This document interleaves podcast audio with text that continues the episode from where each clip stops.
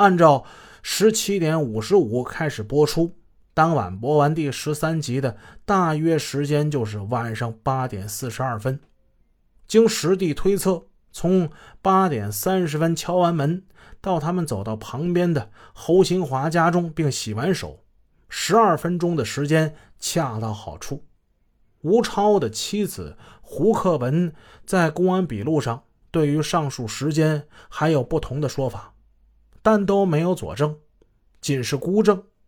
唯有这次，吴超以电视剧的播出进程为参照所提供的时间节点极其准确，且各要素之间相互印证，编造的可能性很小。因此，我认为吴超说的话是可信的。此外，二零零六年七月二十五日，两位律师也曾就上一问题问过吴超。吴超的证词在表述方面与以往的证词有所不同，但所证明的时间和前文推理得出的时间完全吻合。问：你们几点钟装完暖气的？八点多吧，不到九点。我到李慧家敲门，准备试试暖气，但是没人呐。干完活，你们做什么了？就吃饭了，到隔李慧家一条路的铁路家属院去了。那你们吃完饭是几点？那一直也没看表啊，九点多了吧？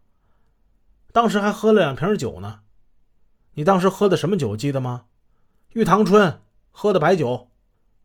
以上文字询问人：山西黄河律师事务所律师刘刚、陈国江。鉴于二零一零年临行出自第三十六号临汾中院卷宗二。再说第二点，根据警方出具的尸检报告显示，马朝辉胃内未消化的食物呈糊状，可见白色基本成型的面条。法医学实践经验认为，根据死者胃肠内容物消化的程度。可以推测死亡距最后一次进餐的时间，从而大致判断死亡时间。如胃内食物已经变软，但外形仍较为完整，约在餐后一小时。尸检报告说，马朝辉胃内容物呈糊状，可见白色基本成型的面条，量约为两百毫升。胃内食物呈糊状。显然是已经变软了，那可见白色基本成型的面条，显然就是外形仍较为完整、柔软易消化的面条。经过咀嚼之后，外形依然较完整。若尸检报告的文字描述是准确的话，我们应该得出这样的结论：马朝辉是餐后约一小时死亡的。马朝辉到底是几点吃的饭呢？我们不得而知。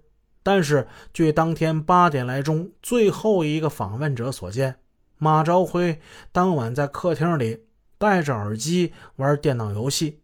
按一般的生活经验，这种情况下，一般的饥饿感是难以消解当事人的玩性的。若在六七点之间选择一个可能的进餐时间。七点钟吃饭的可能性显然更大一些。结合第一条证据推算，马朝辉八点来钟死亡的可能性同样很大。第三点，二零零四年三月十四日，根据周海清所向警方交代，他和马卫海是在晚上八点来钟将马朝辉杀死在家中的。接下来，咱们再说刑讯。在临汾中院的三次庭审之中，李文浩、李慧、董云均在法庭上都提及了，他们在临汾的绿苑度假村曾经遭受了刑讯逼供。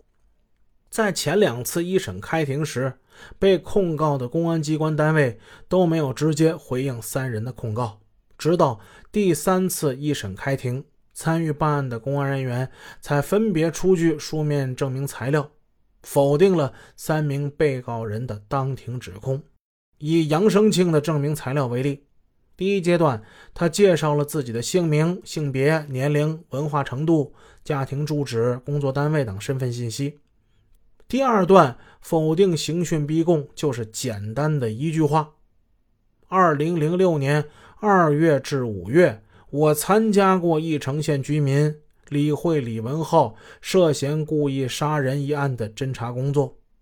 在办案期间，我没有任何刑讯逼供行为。